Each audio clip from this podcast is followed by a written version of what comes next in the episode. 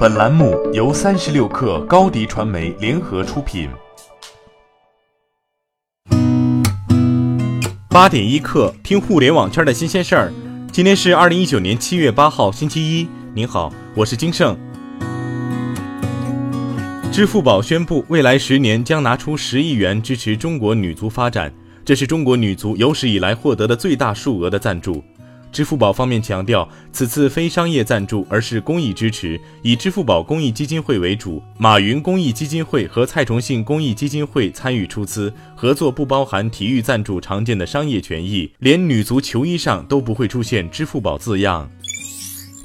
微信官方宣布，微信支付和三大运营商共同谋划，打造一个专门针对手机停机用户提供的线上自助缴费通道——微信支付绿色缴费通道，真正做到随时随地充值。在手机停机之后或者停机的同时，运营商会给用户发一条短信，并提供一个链接，引导用户到绿色缴费通道里面，通过微信支付缴费。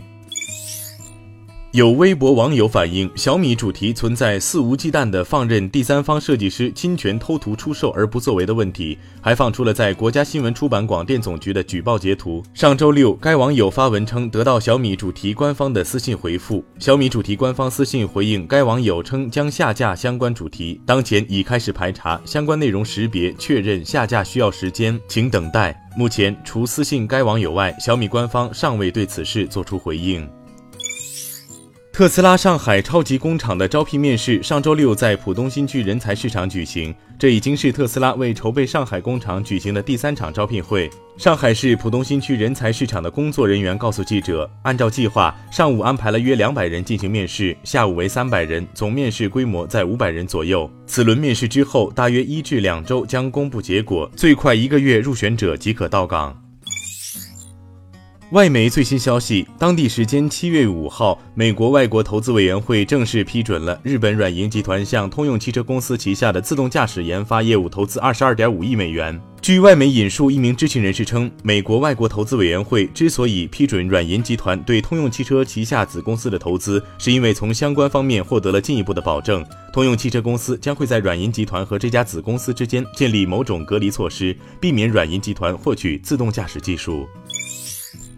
据外媒报道，调研公司 IHS Market 日前发布报告称，苹果公司正在开发一款可折叠 iPad 平板电脑。目前尚不清楚这款可折叠 iPad 是否会像三星和华为可折叠屏幕手机一样提供可弯曲的单屏幕体验，还是会更接近具有双屏幕的笔记本电脑外形，在外壳的每个部分都配备屏幕，而不是物理键盘。硅谷科技公司近日向美国证券交易委员会上交了员工年薪报告。报告显示，硅谷员工的收入最高，二零一八年中位数年薪约为二十四点七万美元，约合一百七十万人民币，较二零一七年增长近五万美元。需要提醒注意的是，这个数字并不包括许多临时工和合同工。据《纽约时报》近日报道，硅谷的合同工数量高达十二万，比正式工的十万还要多。Facebook 排名第二，二零一八年员工的中位数年薪约为二十三万美元。今天咱们就先聊到这儿，祝您一天都有好心情。编辑崔彦东，我是金盛，八点一刻，咱们明天见。